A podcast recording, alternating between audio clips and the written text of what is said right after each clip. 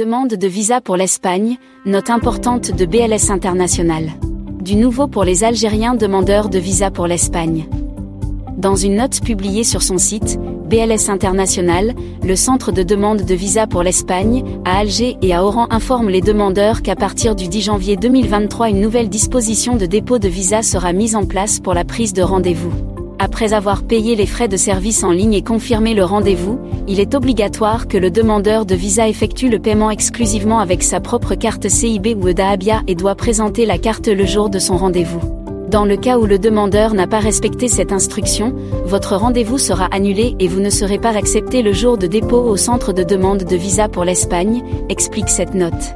Il est uniquement permis aux familles de payer avec une seule carte CIB ou EDAABIA, dont le demandeur doit présenter la carte lors du dépôt. Les frais payés par une carte d'une tierce personne ne sont pas remboursables, ajoute BLS International.